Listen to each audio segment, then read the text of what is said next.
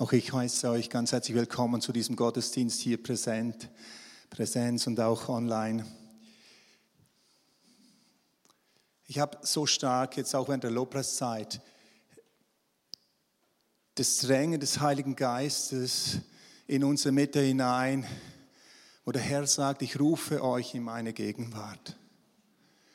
Ich rufe euch in meine Gegenwart, dass ihr lernt, in meiner Gegenwart zu sein wirklich einzutauchen in seine Gegenwart. Nicht nur ab und zu eine Berührung zu haben von ihm, sondern einzutauchen in seine Gegenwart, unterzutauchen. So stark, dass der Herr einfach sagt, mein Kind, komm. Und vielleicht bist du fern von Gott und Gott ruft dich und sagt, ich bin da, ich rufe dich, komm. Komm in meine Gegenwart. Und in seiner Gegenwart ist genau das, was wir brauchen. Es ist nicht unbedingt immer das, was wir uns wünschen, aber es ist das, was wir brauchen. Kannst du Gott vertrauen, dass er dich kennt, dass er dich liebt, dass er dich sieht und dass er weiß, was du brauchst? Vertrau dich ihm an. Schlicht und einfach sag, Herr, hier bin ich, ich möchte tiefer hinein in deine Gegenwart. So vieles will uns abhalten, wegziehen, einfach von seiner Gegenwart. Aber das ist unsere Bestimmung als Menschen.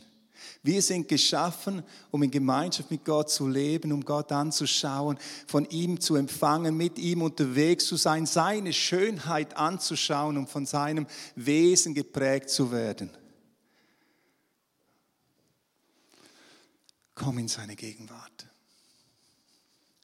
Vater, ich danke dir für das, was du tust. Du bist ein lebendiger Gott in unserer Mitte und du bist der Herr, der da ist und du rufst uns immer wieder neu in deine Gegenwart. Und ich danke dir jetzt für jeden Einzelnen, der hier ist und für jeden Einzelnen, der online zuschaut. Herr, ich bete, dass du mit deiner Gegenwart, Heiliger Geist, die Herzen berührst, mit deiner Kraft die Leben anrührst, Herr, und uns begegnest. Du siehst uns und du liebst uns und du, Herr, gibst uns, was wir brauchen, was gut ist für uns.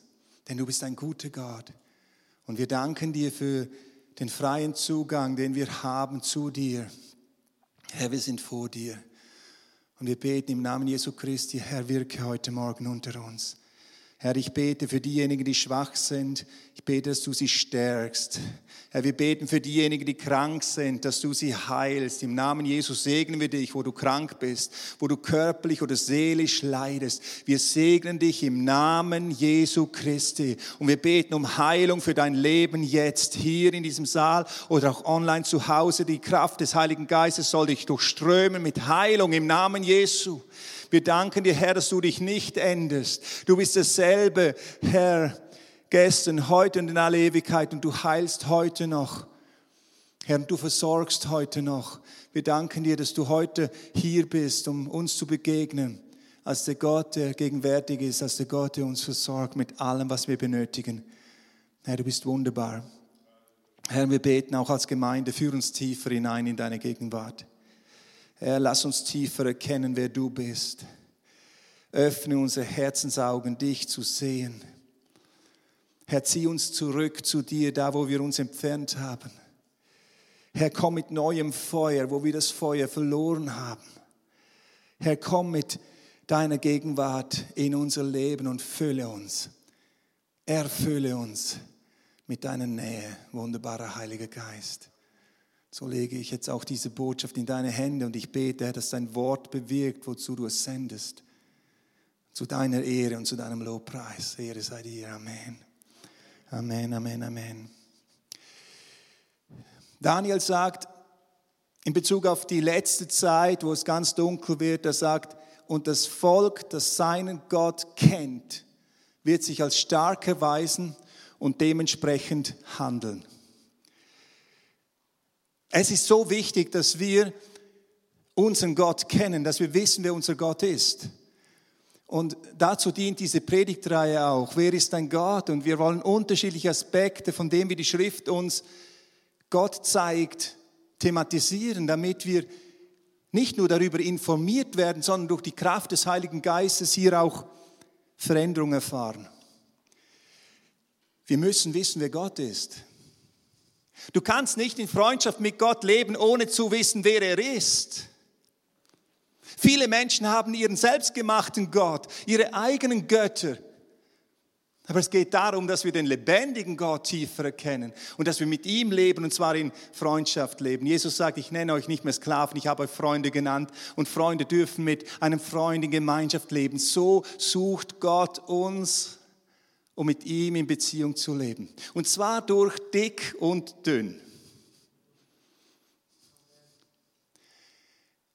In allem drin ist unser Gott, der Gott an unserer Seite, in unseren Siegen und in unseren Kämpfen, in unseren Herausforderungen, in unseren Freuden und auch in unserer Traurigkeit. Er ist mittendrin in unserem Schmerz. Er sieht dich und ist da. In unserem Leben da gibt es Situationen, die sind herausfordernd und wir können belastet und beladen werden von Sorgen, die uns erdrücken. Sorgen sind etwas, was wir alle kennen, auch wir, die wir Gott kennen. Aber alle Menschen kennen Sorgen. Ihr kennt das Lied Guten Morgen, liebe Sorgen, seid ihr auch schon alle da? Ja, du wachst, du gehst am Abend ins Bett und da sind Dinge, die dich bedrücken und ja, deine Nacht ist unruhig und am Morgen wachst du auf und der erste Gedanke ist, oh, diese Herausforderung, oh, dieser Berg. Vielleicht in deiner Ehe oder wenn du Single bist, vielleicht in deiner Einsamkeit, in deinen finanziellen Herausforderungen. Wie soll ich die nächste Rechnung bezahlen? Körperlicher Art, existenzieller Art, Sorgen um Kinder, Sorgen um Menschen, die wir lieb haben. Wir Menschen sind sehr zerbrechliche äh, Wesen. Wir können sehr stark daherkommen, aber dann in Situationen hineingeführt werden, wo wir zerbrechen. Es gibt Situationen, an denen Menschen zerbrechen. Sorgen können auf Leben kommen, die erdrücken das Leben, rauben die Freude und machen krank. Sorgen können uns krank machen. Krank machen. Nun, es gibt kein Leben ohne Sorgen. Aber es gibt ein Leben, das befreit leben darf. Befreit von Sorgenlasten. Wenn du deinen Gott kennst, wenn du weißt, wer Gott ist, dann weißt du auch, der Herr ist mein Versorger. Und wenn er als dein Versorger an deiner Seite ist, dann wirst du erleben, wie er mitten hineinkommt in all das, was dich bedrängt und all das, was dich niederreißen will, als der Herr an deiner Seite, der das gibt, was du brauchst, was du nötig hast. Manchmal brauchen wir göttliche Versorgung. Göttliche Versorgung nach Geist, Seele und Leib, wo nur noch der Herr reinkommen kann. Es ist doch typisch menschlich, dass wir zunächst einmal immer unsere eigenen Ressourcen abklopfen, oder? Wie kann ich jetzt dieser Not begegnen, oder? Wie kann ich hier hineinkommen? Aber dann gibt es Dinge in unserem Leben, wo wir merken, da kommen wir an Grenzen. Herr, ich brauche eine neue Begegnung von dir, geistliche Versorgung. Herr, ich brauche, dass du mich anrührst, Herr. Herr, ich habe mich entfernt von dir, komm und berühre mich, geistliche Versorgung. Oder seelische Versorgung, wo, wo die Freude uns geraubt ist, wo unsere Seele so bedrückt ist, wo es so dunkel manchmal ist über unserem Leben. Herr, komm in mein Leben und gib mir neue Freude. Ich bete immer wieder mal, Herr, schenk mir eine Ermutigung. Und ich muss euch eines sagen, manchmal habe ich Tage erlebt, da bin ich am Morgen aufgewacht und ich war so bedrückt, ich war so niedergeschlagen. Und ich habe zum Herrn gesagt, Herr, ich brauche eine Ermutigung von dir. Und dann bin ich durch den Tag durchgegangen und hey, der Herr hat Ermutigung geschenkt. Durch einen Mensch, durch eine Situation, durch ein Erlebnis, durch irgendeine Begegnung. Plötzlich und am Abend stand ich da und ich sagte, wow, Gott, danke, du hast mich heute ermutigt, aufgerichtet. Wir brauchen Versorgung körperlicher Art, wo wir an unsere Grenzen kommen, körperlich, wo der Herr uns versorgt. Wir dürfen mit Gottes Versorgung rechnen, wenn wir Gott kennen. Wir dürfen mit Gottes Eingreifen rechnen, denn wir dürfen als Freunde Gottes leben. Das Thema heute Morgen ist, der Herr mein Versorger. Und ich lese gerade mal einen Text, um den ich dann ein bisschen ja, die Begebenheit beleuchten will. Äh, Genesis, also 1. Mose 22, Vers 14. Und da lesen wir Folgendes. Und Abraham gab diesem Ort den Namen, der Herr wird ersehen. Und von dem man heute noch sagt, auf dem Berg des Herrn wird ersehen. Der Herr wird das sehen. Der Herr wird versorgen, weil der Herr sieht. Es ist interessant, dass wenn du die Geschichte Abrahams liest, dass diese Geschichte Abrahams ein Weg mit Gott ist. Und auf diesem Weg mit Gott hat Abraham immer tiefer erlebt, wer Gott ist und immer tiefer verstanden, wer dieser Gott ist, der ihn da berufen hat. Und auch etwas anderes wird deutlich. Enorme Herausforderungen in unserem Leben führen zu tieferer Gotteserkenntnis. Manche Prüfung, durch die du gehst, dient dazu, dass du deinen Gott tiefer erlebst. Manche Prüfung, durch die du gehst, manche Herausforderung, durch die du gehst, manche Berge, vor denen du jetzt vielleicht stehst, sind dazu da, damit du Gott tiefer erlebst. Das ist eine Wahrheit. Und die wird hier auch wiederum deutlich äh, in diesem Text, der uns hier geschildert wird, in diesem Ereignis, was Abraham erlebt hat. Interessant ist, wenn wir an den Anfang von diesem Kapitel gehen, Vers 1, da lesen wir, nach diesen Dingen prüfte Gott Abraham. Nach diesen Dingen. Das ist nicht am Anfang seines Glaubensweges, das ist auf der Höhe, auf dem Höhepunkt seines Glaubensweges, auf dem Höhepunkt seiner Nachfolge mit Gott prüft Gott Abraham nach diesen Dingen.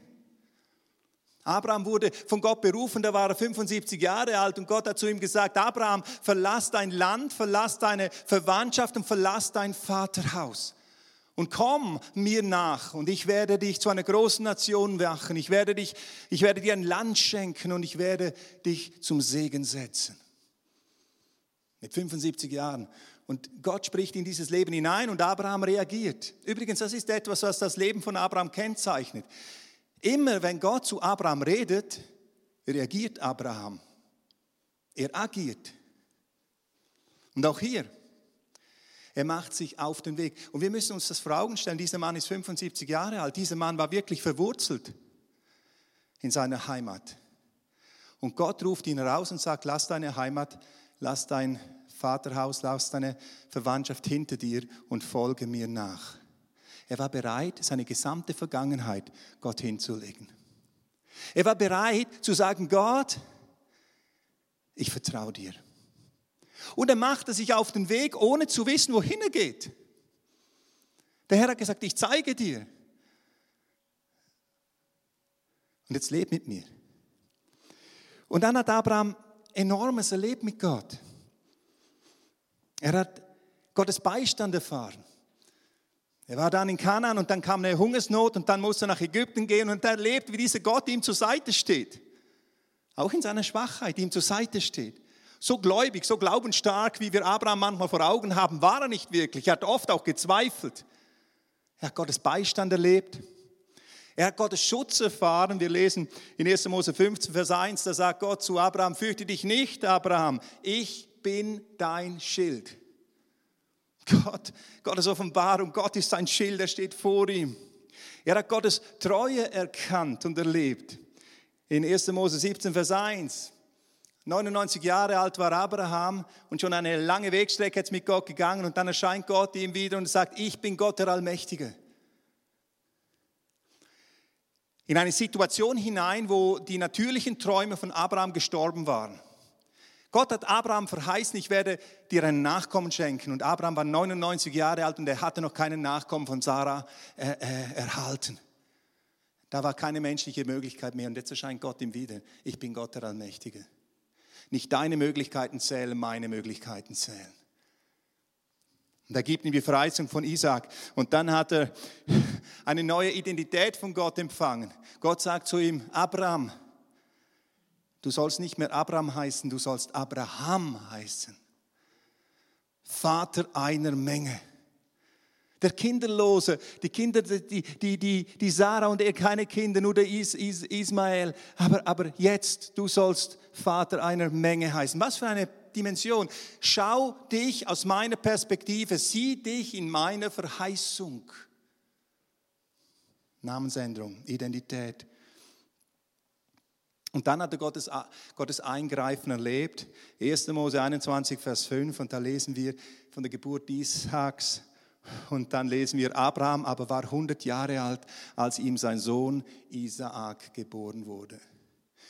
25 Jahre nach der Berufung, jetzt geht diese Verheißung in Erfüllung. Und jetzt hat er eigentlich, er ist auf der Spitze seines Glaubensweges. Er hat das, was Gott verheißen hat, hat er jetzt in seinen Armen. Und ich kann mir vorstellen, Abraham und Sarah schauen sich an, an diesem Punkt, wo sie Isaac in den Armen halten und sie lachen sich gegenseitig an und sie sagen, Gott ist gut. Ist es nicht so, wenn wir durch Zeiten durchgehen, wo es herausfordernd wird und dann wir kämpfen und wir erleben, wie Gott eingreift und wir sind da und wir lachen, wir sagen, wow, Gott ist gut. Ja, das wünsche ich mir ein bisschen mehr manchmal unter dem Volk Gottes. Dieses Bewusstsein, dass Gott gut ist, der lebendige Gott an unserer Seite. Wir leben unter einem offenen Himmel. Und Abraham hat das erlebt. Er ist mit diesem Gott unterwegs gewesen. Er hat viele Glaubenserfahrungen gemacht. Er hat Gott erkannt. Gott erkannt, wer er ist. Nicht einfach ein religiöses Verhalten, wo man ab und zu mal einen Altar baut, sondern die Altare, die Abraham gebaut hatte, waren alle Altare nach Erfahrungen mit dem lebendigen Gott. Und jetzt kommen wir zu unserem Text. Man würde jetzt meinen, Abraham ist auf der Spitze seines Glaubensweges angekommen. Die Verheißungen haben sich erfüllt. Isaac wuchs heran und Isaac wurde größer und Abraham freute sich jeden Tag daran und sagte, wow Gott, du bist gut, du bist treu. Das ist der Höhepunkt von all dem, was ich in meinem Leben jemals zu erträumen gehofft hätte. Jetzt habe ich Isaac den Sohn der Verheißung. Ja, Abraham war bereit, die Vergangenheit hinter sich zu lassen und sich voll auf Gott auszurichten, seine Heimat zu verlassen, seine Verwandtschaft zu verlassen, sein Vaterhaus zu verlassen und sich allein in Gott zu bergen. Er war bereit, den Weg des Glaubens zu gehen und sich voll auf Gott zu verlassen, auf Gedeih und Verderb aus dem Boot der Sicherheit herauszusteigen und zu sagen, du bist mein Gott, auf dich vertraue ich und ich folge dir und ich lebe mit dir und ich vertraue dir. Ich habe keine Sicherheit als nur dich, mein Gott. Und dann hat er den Sohn der Verheißung empfangen, Isaac. Und wir müssen eines wissen, Isaac ist nicht nur der Sohn der Verheißung, sondern Isaac ist für Abraham seine ganze Zukunft. Denn durch Isaac ist die Linie des Segens und soll die Linie des Segens äh, geschehen. Und was geschieht jetzt? Jetzt kommen wir zu unserem Text zurück. 1. Mose 22, Vers 1 und 2. Und es geschah nach diesen Dingen, nach diesen ganzen Erfahrungen, die Abraham gemacht hat mit Gott, nach dieser tiefen Gotteserfahrung, die er alle schon gemacht hat. Und es geschah nach diesen Dingen, auf dem Höhepunkt seines Glaubenswegens scheinbar, da prüfte Gott den Abraham. Da prüfte Gott den Abraham und er sprach zu ihm, Abraham. Und Abraham sagte, hier bin ich. Und er sprach, nimm deinen Sohn, deinen einzigen, den du lieb hast, den Isaac, und ziehe hin in das Land Moria und opfere ihn dort als Brandopfer auf einem Berg, den ich dir zeigen werde, den ich dir nennen werde. Ist eine Riesenherausforderung. Wenn wir uns hineinversetzen in das Leben dieses Mannes, wenn wir uns hineinversetzen in die Träume dieses Mannes, was für eine Herausforderung. Was mutet Gott hier Abraham zu? Was ist das für ein Gott? Und Gott prüfte Abraham. Und jetzt sagte, nimm deinen Sohn, deinen einzigen, den Sohn der Verheißung, deine Zukunft, den du lieb hast, und gib ihn mir. Und wisst ihr, was mich hier begeistert, wenn wir uns in das hineinversetzen, was mich wirklich begeistert ist, und Abraham ging den Weg des Glaubens weiter. Ich kann mir vorstellen, er hat das nicht alles ganz einordnen können, was Gott hier von ihm will, aber er wusste, Gott hat geredet. Und wenn Gott redet, das war so tief in seinem, in seinem Wesen drin, wenn Gott redet, dann gehorche ich. Versteht ihr? Und das ist genau das, was Glauben ist. Glauben bedeutet, wenn Gott redet, zu agieren, auf Gottes Reden hin aktiv zu werden. Glaube ist Gehorsam. Übrigens, Paulus sagt auch etwas in Römer 1, Vers 5. Seine Berufung ist es, den Glaubensgehorsam unter den Nationen aufzurichten. Das Evangelium ist Gottes Kraft, jedem Glaubenden zum Heil. Aber das Evangelium von Jesus Christus ruft heraus. Ekklesia, Gemeinde, herausgerufen. Herausgerufen aus den alten Wegen, aus den alten Pfaden, aus den alten Trampelwegen. Hier begegnest du Jesus, dem Evangelium. Gott hat gehandelt in seinem Sohn für dich alles gegeben, damit du frei sein kannst, mit ihm zu leben. Aber jetzt bist du gerufen zu reagieren, zu agieren. Wo stehst du, Mensch? Adam, wo bist du?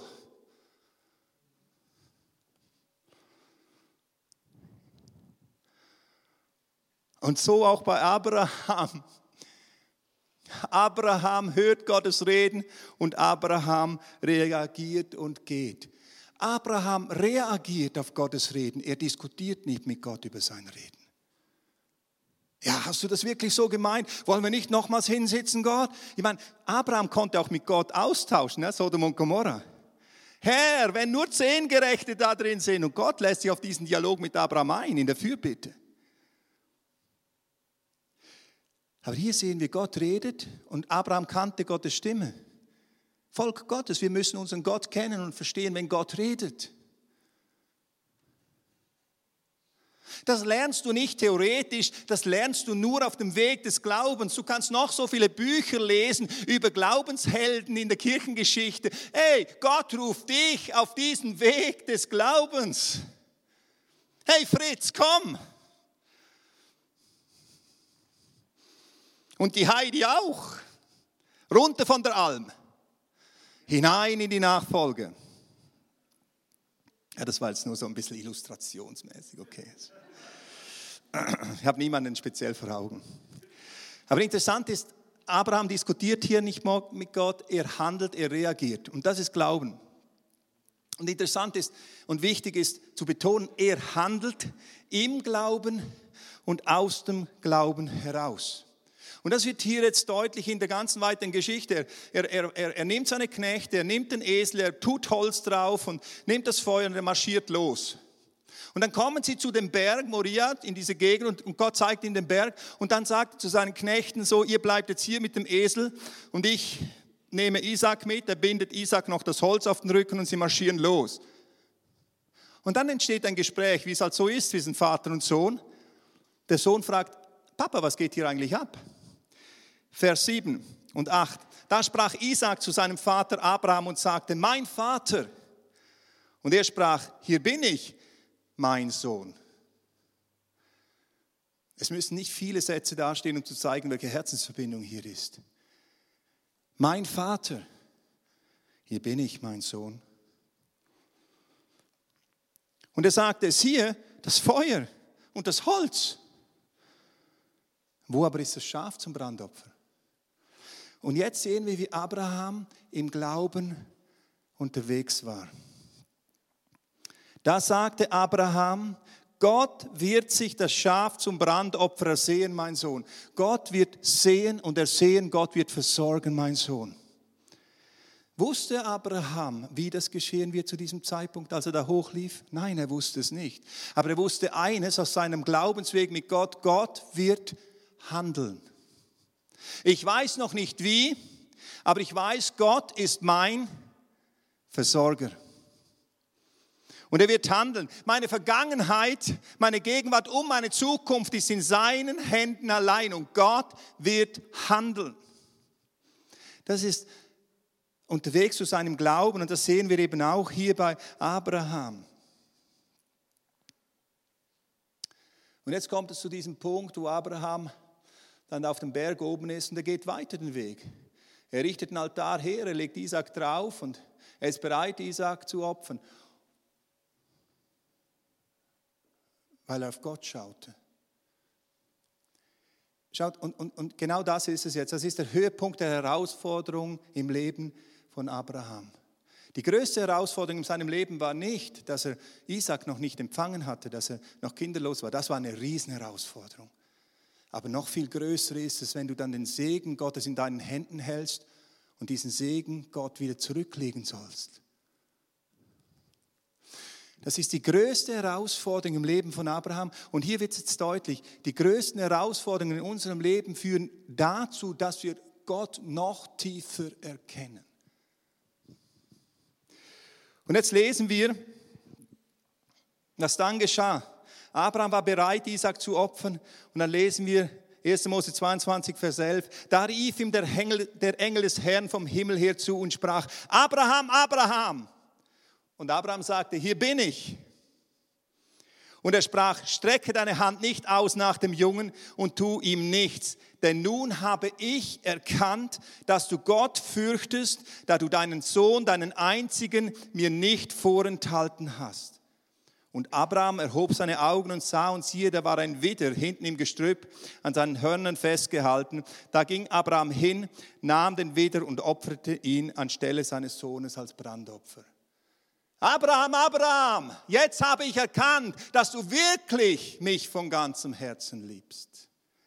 Und weiter hinten lesen wir dann in diesem Kapitel 1. Mose 22, Vers 15, und der Engel des Herrn rief Abraham ein zweites Mal vom Himmel her zu und sprach, ich schwöre bei mir selbst, spricht der Herr Deshalb, weil du das getan und deinen Sohn, deinen einzigen mir nicht vorenthalten hast, darum werde ich dich reichlich segnen und deine Nachkommen überaus zahlreich machen, wie die Sterne des Himmels und wie der Sand am Ufer des Meeres. Und deine Nachkommenschaft wird das Tor ihrer Feinde in Besitz nehmen. Und in deinem Samen werden sich segnen alle Nationen der Erde dafür, dass du meiner Stimme gehorcht hast. Wow. Ich muss euch eines sagen. Ich dachte mir schon, Herr, das ist echt eine harte Geschichte. Warum hast du Abraham diesen Glaubensweg geführt? Warum hast du Abraham hier geprüft? Kann es sein, Herr, dass du uns auf dem Glaubensweg in solche Prüfungen stellst? Da habe ich gestern noch gerungen in der Predigtvorbereitung. Und dann hat Gott mich daran erinnert, als Gott ihm durch sein Wort erinnert, als Gott Abraham verheißen hat, dass er ein Nachkomme kriegen will, hat er Folgendes gesagt in 1. Mose 17, Vers 1. Und Abraham war 99 Jahre alt, kurz bevor Isaac auf die Welt kam.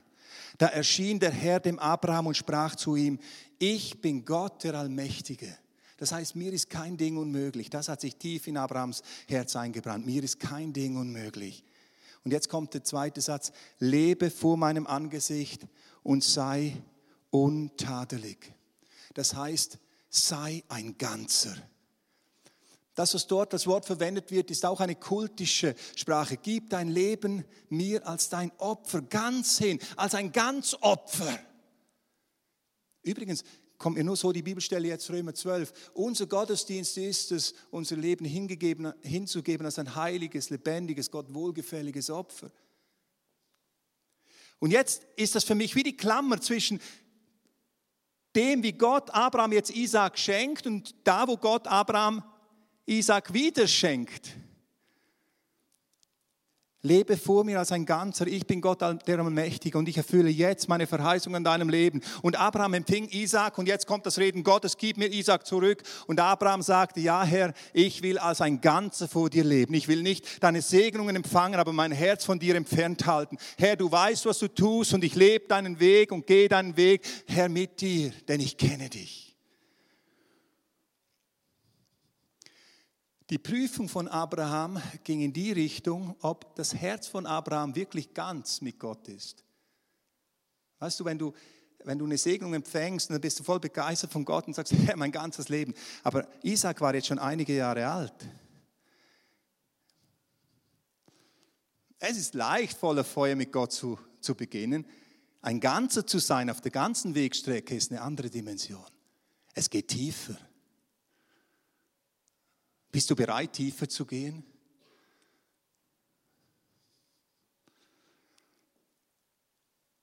Und hier müssen wir uns eine Frage stellen. Geht es mir um den Segen Gottes oder geht es mir um Gott selbst? Ich glaube, vielen Menschen geht es um den Segen Gottes. Sie wollen das, die Hand des Herrn erleben, aber sie wollen nicht nah am Herzen Gottes sein. Den Segen wollen sie, aber nicht eine Herzensverbindung. Aber Abraham war Vater des Glaubens und zeigte, was es heißt, den Weg des Glaubens zu gehen, weil dieser Mann einen Weg ging, der nah am Herzen war. Und Gott ging tiefer. Und ich kann dir noch eines sagen, je größer der Segen sein wird, den Gott durch dein Leben wirken wird, umso größer wird auch der Weg sein, der in die Tiefe führt, der Formung deines eigenen Herzens nah hin zu Gott. Das kannst du durch die Bibel anschauen. Paulus ist im Neuen Testament für mich hier solch ein Vorbild. Und Jesus Christus erst recht, der Sohn Gottes, der gehorsam war bis zum Tod am Kreuz, sein Leben hingab und der Segen freigesetzt wurde für uns alle, mit Gott zu leben. Wer ist dein Gott? Er ist dein Versorger. Es ist so wichtig, dass wir uns das immer wieder vor Augen führen, als der Herr uns letztes Jahr herausgefordert hat zu prüfen, mich und meine Frau und letztendlich meine gesamte Familie, ob wir diesen Schritt gehen in diesen pastoralen Dienst hier nach Reutlingen. Und wir immer mehr merken, doch, es ist dieser Weg, der Herr will das. Und wir schon die Zusage auch gegeben haben, Ende Dezember, da kam ich in dieser Woche im Dezember, kurz vor Neujahr, in, nochmals in eine richtige Krise rein. Es kamen noch, mal, mehrere. Und ich dachte mir, Herr, bin ich überhaupt fähig, das zu tun? Bin ich, das, bin ich fähig, das zu tun, Herr? Es ging einige Tage und ich war sehr unruhig und bedrückt und ich fragte den Herrn, bin ich fähig? Und dann sagte der Herr zu mir, schau mal Marcel, denk an das Volk Israel in der Wüste. Ich habe ihnen jeden Tag das Manna gegeben und ich werde dir geben, was du brauchst, um das zu tun, was du tun sollst. Jeden Tag, jeden Tag neu. Der Herr ist unser Versorger. In unserem Leben kann es richtig eng werden und Sorgen können und wollen uns belasten. Und hier ist es so wichtig, Gott zu kennen und zu bekennen, Herr, du bist mein Versorger. In deiner jetzigen Situation zu bekennen, Herr, du bist mein Versorger. Du wirst mir geben, was ich brauche was nötig ist, um weiterzugehen, um tiefer zu gehen, um dich tiefer zu erkennen, um ein Segen zu sein, denn dazu hast du mich gesetzt in dieser Welt. Du willst durch mein Leben wirken und dich verherrlichen und du willst dich in meinem Leben verwirklichen und verherrlichen. Ich darf dich tiefer erkennen und du wirst mich versorgen, oh Gott. Wie erleben wir jetzt aber ganz praktisch den Herrn, unseren Versorger? Welche Schritte sind hier wichtig zu tun? Ich habe mir darüber ein paar Gedanken gemacht und ich möchte euch gerne hier ein paar Punkte weitergeben. Der erste Punkt, der mir extrem wichtig erscheint, ist, wir benötigen die richtige Ausrichtung. Die richtige Ausrichtung unseres eigenen Herzens. Jesus sagt in Matthäus 6, Vers 33, trachte aber zuerst Trachte aber zuerst, trachte aber zuerst nach dem Reich Gottes und nach seiner Gerechtigkeit. Und dies alles wird euch hinzugefügt werden. Und vorher spricht Jesus von den Vögeln des Himmels und von den Blumen des Feldes und er sagt, der Herr wird euch versorgen, der Herr wird euch kleiden, der Herr wird euch alles geben. Und hier sagt er nochmals, trachtet zuerst nach dem Reich Gottes. Das ist eine Ausrichtung. Abraham war auf Gott ausgerichtet, ganz ausgerichtet. Er war ein Ganzer. Rainer Dulonska, ein von mir sehr geschätzter Mann Gottes, hat gesagt, ein halber Christ ist ein ganzer Mist. Und noch Zusatz muss man sagen, und auf diesem Mist kann man nicht einmal mehr Gurken pflanzen. Sei ein Ganzer. Und hier kommt der Zusammenhang von Glauben und Gehorsam. Herr, ich bin ausgerichtet auf dich, mir geht es um dich, um deinen Willen. Trachte zuerst nach dem Reich Gottes. Und das ist die Entscheidung in unserem Herzen immer wieder neu, jeden Tag neu. Ein Ganzer zu sein vor dem Herrn, eine ganze zu sein, ein Mensch zu sein, der ganz mit Gott unterwegs ist. Wie sieht es aus bei dir in deinem Leben? Hier, ich frage dich hier, der du hier bist oder online. Wie sieht es aus? Bist du jemand, der ganz mit Gott unterwegs ist? Es ist ein Kampf um unser eigenes Herz, immer wieder, oder? Das hast du nicht einfach einmal fix. Frisch bekehrt, voller Feuer unterwegs. Meine Güte, war ich voller Feuer. Ich habe von der Taufe habe ich herunter gesagt, wow, ich möchte mit diesem Gott gehen, wohin, ich, wohin er mich führt. Und dann kam ein älterer Bruder auf mich zu und hat gesagt, so einen Arm um mich gelegt, liebe Marcel, es ist so schön, wie du brennst, aber wundere dich nicht, wenn das wieder ein bisschen abflacht. Und dann habe ich gesagt, damals habe ich schon die Bibel gelesen, ist immer gut, die Bibel zu lesen. Habe ich gesagt, ich habe in der Bibel gelesen, dass Jesus zu einer Gemeinde sagt, ich habe gegen dich, dass du die erste Liebe verlassen hast. Und wenn das, was ich jetzt habe, die erste Liebe ist, dann muss es möglich sein, in dieser ersten Liebe zu bleiben, als ein Ganze zu bleiben. Habe ich umkämpft. Als Neubekehrter bist du voll an Feuer. Und ich habe da eine Woche nach meiner Bekehrung, habe ich mich hingekniet zu Hause und gesagt, Herr, egal wohin du mich führst, dahin will ich gehen. Und der Herr hat das ernst gemacht. Mich genommen, aus der Schweiz genommen und nach Deutschland gebracht vom Bodensee hin nach Erzhausen. Na gut, da hatte ich nicht so viel Jubel manchmal in meinem Herzen, wenn ich die Gegend anschaute und manchmal murrte ich auch auf diesem Weg. Und ich sagte, Herr, und dann sagte der Herr zu mir, Marcel, was hast du da gebetet, dass du dich mir übergeben hast? Was hast du da gebetet? Egal wohin du mich führst. Und dann sage ich, Jesus, so soll es sein. Ich will den Weg mit dir gehen. Das ist das Erste, sei ein Ganzer und das ist ein Kampf. Und das Zweite ist, wir dürfen unsere Sorgen auf ihn werfen. Philippe 4, Vers 6 bis 7. Seid um nichts besorgt, sondern in allem sollen durch Gebet und Flehen mit Danksagung eure Anliegen vor Gott kund werden. Und der Friede Gottes, der allen Verstand übersteigt, wird eure Herzen und eure Gedanken bewahren in Christus Jesus. Das ist so wunderbar. Wir haben einen freien Zugang zu Gott. Wenn wir Menschen sind, die ganz auf ihn ausgerichtet sind, dann sind wir auch Menschen, die voller Freimütigkeit vor ihn kommen. Und wir dürfen unsere Sorgen ihm bringen mit Danksagung. Herr, du bist mein Versorger. Du bist der Gott, der mich sieht. Und du bist der Gott, der bei mir ist. Und ich darf zu dir kommen. Herr, du hast mich erlöst durch Jesus. Und deine Liebe hat mich freigesetzt, mit dir zu leben. Ich preise dich, oh Gott. Und ich bringe dir die Last meines Lebens. Ich bringe sie vor dich, oh Gott. Und was erleben wir? Die Gegenwart des Herrn nimmt mich und füllt mich und berührt mich und ich darf in seiner Gegenwart stehen und der Friede Gottes, der den Verstand übersteigt. Was ist das Problem manchmal mit den Sorgen? Wir sehen sie mit unserem Verstand. Wir dürfen sie zu Gott bringen und sie in der Kraft Gottes anschauen. Das ist so wichtig. Oder Petrus sagt, 1. Petrus 5, Vers 6 bis 7. Demütigt euch nun unter die mächtige Hand Gottes, damit er euch erhöhe zur rechten Zeit. Übrigens, im Philippebrief schrieb Paulus auf dem Gefängnis und den Petrusbrief, der Petrusbrief ist geschrieben an eine bedrängte, verfolgte Gemeinde mit vielen Sorgen. Und Petrus sagt, demütigt euch nun unter die mächtige Hand Gottes, der allmächtige Gott mit all dem, was mich bedrückt. Herr, ich demütige mich unter deine Hand. Ich komme unter deine Hand, ich komme unter deine Gegenwart, damit er euch erhöht zu rechten Zeiten. Wie geschieht das? Indem ihr alle eure Sorgen, alle, indem ihr alle eure Sorgen auf ihn werft, denn er ist besorgt um euch. Und das ist so zentral wichtig, dass wir lernen als Menschen, die wir mit dem Herrn unterwegs sind, im Glauben unterwegs sind, all unsere Sorgen immer wieder auf ihn zu werfen.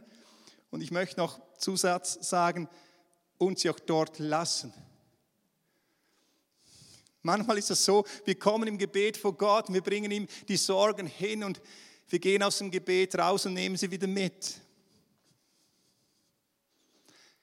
Lass sie dort. Und das ist manchmal so ein Kampf, gell?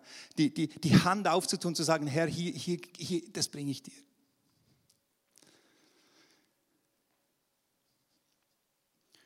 Das ist das Zweite. Und das Dritte ist, und dann rechne und warte auf Gottes Eingreifen. Ich glaube, Abraham hat innerlich gerungen auf diesem Weg hin zu Moria. Mit sich selber. Und dann fragt Isaac ihn, Vater, ja, wo ist das Opfer? Sohn, Gott wird versorgen. Und dann, glaube ich, hat er das Gott hingelegt und gleichzeitig gerechnet mit Gottes Eingreifen. Woher kommt meine Hilfe? Meine Hilfe kommt von dem Herrn, der Himmel und Erde gemacht hat. Ich bringe dir diese Last, ich bringe dir diese Sorge, Herr, und ich lege sie dir nieder und meine Augen richten sich auf dich, dass ich glauben. Und Herr, ich weiß, du handelst, auch wenn ich es nicht sehe, im Verborgenen, auch wenn ich nicht spüre. Du bist da, oh Gott, und du führst und du leidest und du führst alles zu einem wunderbaren Ziel. Rechne mit Gottes Eingreifen. Ich möchte hier noch ein persönliches Beispiel einführen. Als wir dann als es dann zur Abstimmung kam, ob wir diesen Weg gehen können, habe ich, zum, habe ich gesagt, Herr, ich möchte mehr als 90 Prozent der Stimmen. Ansonsten glaube ich nicht, ist es dein Weg. Du kannst noch einen Stopp setzen. Ich muss diesen Weg nicht gehen. Es ist nicht etwas, was ich unbedingt will. Aber wenn du es willst, dann bestätige es. Und dann kam die Abstimmung und die, die Stimmzahl war weit über 90 Prozent. Auch für Harry und mich. Und, und ich merkte, okay, gut, Herr, du hast gesprochen. Und an diesem Abend setzte ich mich raus bei uns auf den Balkon, also auf die Terrasse und machte ein Feuer im, im Februar. Ganz alleine saß ich da. Es war keine Freude in mir, es war nichts, es war einfach nüchterne Feststellung, okay, Herr, dann willst du das einfach. Und ich schaute so auf das Bibelschulgelände und ich sagte, Herr, und ich lege dir meinen ganzen Dienst jetzt einfach hin. Ich lege das hin und ich gebe das dir hin. Ich glaube, es ist ein Wille, dass wir diesen Schritt tun. Ich spürte und ich wusste, es ist eine weitere Weichenstellung Gottes in meinem Leben. Manchmal führt Gott uns zu Weichenstellungen. Und das war so eine. Und dann kam aber eine sehr herausfordernde Zeit. Da war Februar und wir haben schon mal geguckt nach einem Haus und es war kein Haus. Ja, Februar geht locker, oder? März, okay, ich wurde schon unruhig. Schaute mir die, und dann der Verstand. Uh, meine Güte, wie sieht denn der Wohnungsmarkt aus hier in Reutlingen? Jesus. März. Und dann begannen die unruhigen Nächte. Und dann begann es, dass ich jede Nacht wach wurde. Um drei Uhr, voller Sorgen. Und ich ging runter ins Gebet. März, immer noch kein Haus. April, immer noch kein Haus. Mai, immer noch, es wird immer enger. Da kamen schon, ja, vielleicht muss man auch Notlösung. Ich will keine Notlösung mit vier Kindern. Wir standen auf dem Wasser und ich dachte, Jesus, lass mich nicht untergehen. Die Horrorszenarien gingen ab in meinem Kopf, meinem Verstand. Und da war Ende Mai und mein Nachfolger schreibt mir eine WhatsApp, Marcel, wie sieht's aus mit, der, mit dem Haus? Weil er kam in mein Haus, das ich gemietet habe. Ich wusste, ich muss Mitte Juli raus, denn er will rein. Und ich habe ihm zurückgeschrieben, wir haben noch kein Haus, aber der Herr wird versorgen. Der Herr wird es geben, habe ich geschrieben. Und gleichzeitig sagte ich, Herr, bitte gib es. Und eine Woche später, die Gemeinde hier hat gebetet, eine Gemeinde, in der ich noch gedient hatte, Baptisten haben gebetet. Eine Woche später, Anfangs Juni, habe ich den Mietvertrag unterschrieben. Plötzlich war es da. Rechne mit seinem Eingreifen. Im Nachhinein sind wir dann immer entspannter, oder? Aber wenn du drin stehst, ist es manchmal so herausfordernd. Wo stehst du momentan? Was belastet dich? Welche Sorgen bedrücken dich? Was will dir die Freude rauben? Was will dir den Blick vernebeln für Gott? Nochmals, es gibt kein Leben ohne Sorgen, aber es gibt ein Leben, wo wir befreit werden von Sorgenlasten wo wir befreit leben können. wenn wir erkennen, wer Gott ist und wenn wir mit ihm leben. Der Herr ist dein Versorger. Richte dein Leben auf ihn aus. Trachte zuerst nach seinem Reich. Wirf deine Sorgen im Gebet auf ihn, denn er sorgt für dich und lass deine Sorgen bei ihm. Steh fest und rechne mit seinem Eingreifen. Der Herr wird handeln. Kenne deinen Gott und bekenne die Wahrheit seines Wortes über deinem Leben. Kenne deinen Gott und bekenne die Wahrheit deines Gottes über deinem Leben. Der Herr ist da bei dir. Er sieht dich und er wird handeln. Vertraue ihm. Vater, im Namen Jesu Christi danke ich dir jetzt, Herr, für jeden Einzelnen, der hier ist und du siehst die Lasten, die auf einzelnen Leben liegen. Herr, du siehst auch die Lasten auf den Leben derer, die online zuschauen. Und ich bete, Herr, dass du jetzt uns die Augen öffnest, dich zu sehen. Herr, dass wir dich sehen als den Herrn, unseren Versorger, dass wir dich sehen als den Herrn, der treu ist, Herr. Ich danke dir für solche Glaubensvorbilder wie Abraham und wir erkennen, Herr, dass durch alle Kämpfe hindurch, Herr, wir dich nur tiefer erkennen werden denn du bist der Herr, der mit uns den Weg geht. Und Herr, wir dürfen uns ausrichten auf dich. Herr, ich bete jetzt auch für Menschen, Herr, die ja, sich von dir entfernt haben, dass sie durch deinen Heiligen Geist sich neu ausrichten auf dich. Dass sie neu beten, Herr, dein Wille geschehe. Dass sie neu beten, dein Reich komme. Dass unsere Leben ausgerichtet sind auf dein Reich und deinen Willen, Herr. Öffne unsere Herzensaugen, das zu sehen und das zu verstehen.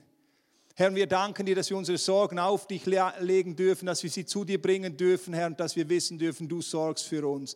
Herr, wir danken dir für deine Gnade und deine Treue über unserem Leben. Und ich segne dich jetzt im Namen Jesu Christi. Ich bete auch, dass, dass solche Jochs, die auf deinem Leben liegen, die dich niederdrücken, dass sie zerbrechen müssen, im Namen des Herrn.